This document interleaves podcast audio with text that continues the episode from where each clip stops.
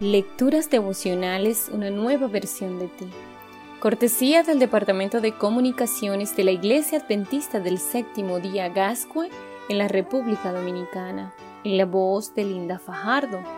Hoy, 16 de junio, falsos mensajeros. Proverbios 13:17 nos enseña, el mal mensajero trae consigo desgracias, el mensajero fiel trae consigo el remedio.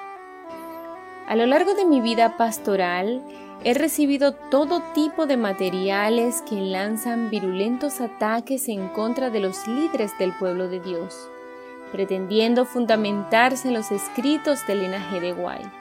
Pero hoy, gracias al desarrollo tecnológico e Internet, este tipo de diatribas se han multiplicado y se han vuelto aún más bravuconas.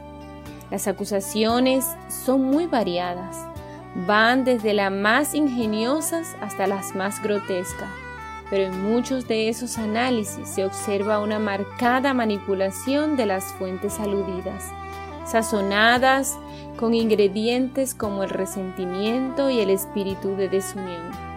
Esto destruye la seriedad de los argumentos y deviene en encolerizados ataques que acarrean oprobio a la iglesia. Esto no es nuevo.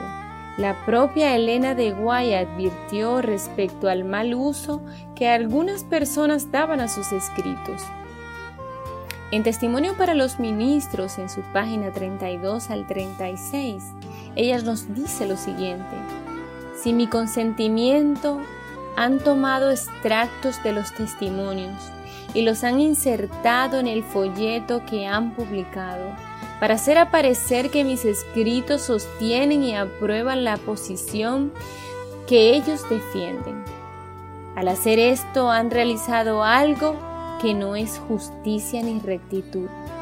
Al tomarse libertades injustificables han presentado al pueblo una teoría que es de carácter engañoso y destructivo.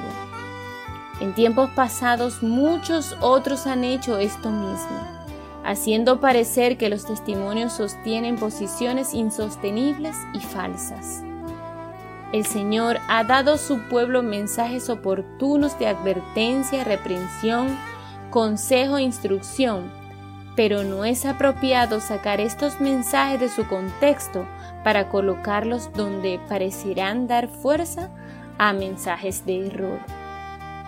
Los jóvenes son uno de los sectores de la iglesia más susceptibles a este tipo de engaños. Su inmenso deseo de cambio, innovación y apertura los convierte en blanco favorito de los falsos mensajeros, quienes aprovechan tales circunstancias para presentarse como audaces defensores de la fe. Por eso, es muy importante estudiar con mucha atención las escrituras. Las calumnias, las descalificaciones y los agravios no son un método aceptable para un genuino mensajero del cielo. Quienes utilizan tales artilugios solo revelan su profunda animadversión hacia otros, tal como dice Salomón. El de labios mentirosos encubre el odio. Proverbios 10:18. En tales mensajes no hay edificación de la iglesia ni crecimiento espiritual sino contienda, polémica y división del pueblo de Dios. Este día pídele al Señor escuchar su voz nítidamente. Que Dios te bendiga y tengas un excelente día.